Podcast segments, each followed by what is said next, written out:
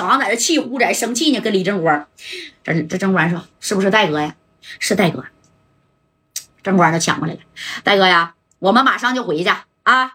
那个小航就算我绑，我也给他绑回去。但是李正光没有那实力，小航一动手，李正光他也得摁趴下。哎，这夹带就说了：你把我的电话贴在白小航的耳边啊。小航啊，哥知道你为了我好啊，但是呢，这事儿哥能解决。你们几个赶紧回来，再不回来，刘勇去真能给你们几个销户啊！有啥事儿，命咱得留着，听见没？听见没？听哥的，快点回来！哎，你说脸红的砰的，跟着白小航，这白小航有时候跟跟跟这个小孩似的啊，就这么的。这小航就说了：“戴哥，你放心，半个小时我就把那个子儿哥呀，我给你带回去。”不好使，这给夹带气的。哎呀，你这小崽子真是想把我气死是不是？你非得等我亲自去吗？等我去，他妈从万豪到中街，那么得半拉多点啊，那都不来得及吗？啊，小航啊！你家里边还有老婆孩的啊！你也别连累正光，也别连累华强，行不行？这事儿哥替你担着。不行，戴哥，我这事儿已经办到这一步了，你就别管了啊！他刘勇来了，有本事给我销户。反正苏建飞在我手里呢，你不是不知道我白小航是什么样的身手啊！啪，让这小航把电话咔就摁了。这一摁，这戴哥气。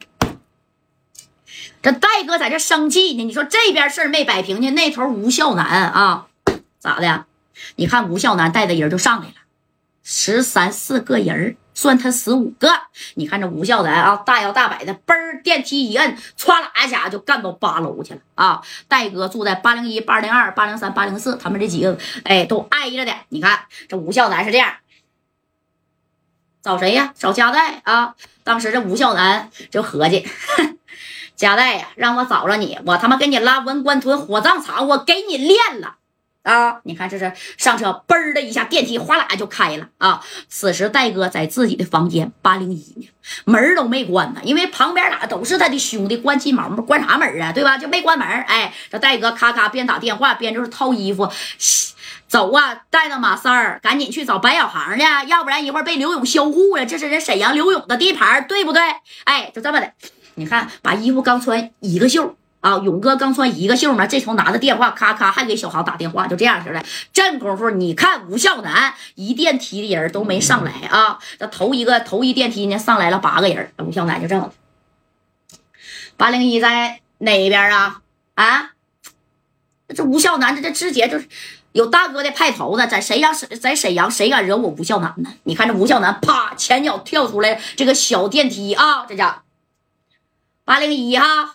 贾代，贾代呀，你在哪个房间呢？给我出来！来，哎，你看，就这么大张旗鼓的去抓贾代去了。那戴哥门也没关呢，就听到走廊有人喊他名。这戴哥这这穿着这小衣服啊，你看这戴哥拿着电话，谁呀？啊，他以为谁来找他呢？是不是刘勇的人啊？哎，这戴哥都没合计咋的？你说是刘勇的好大哥啊，背着刘勇来抓贾代来了。哎，就这么的，你看，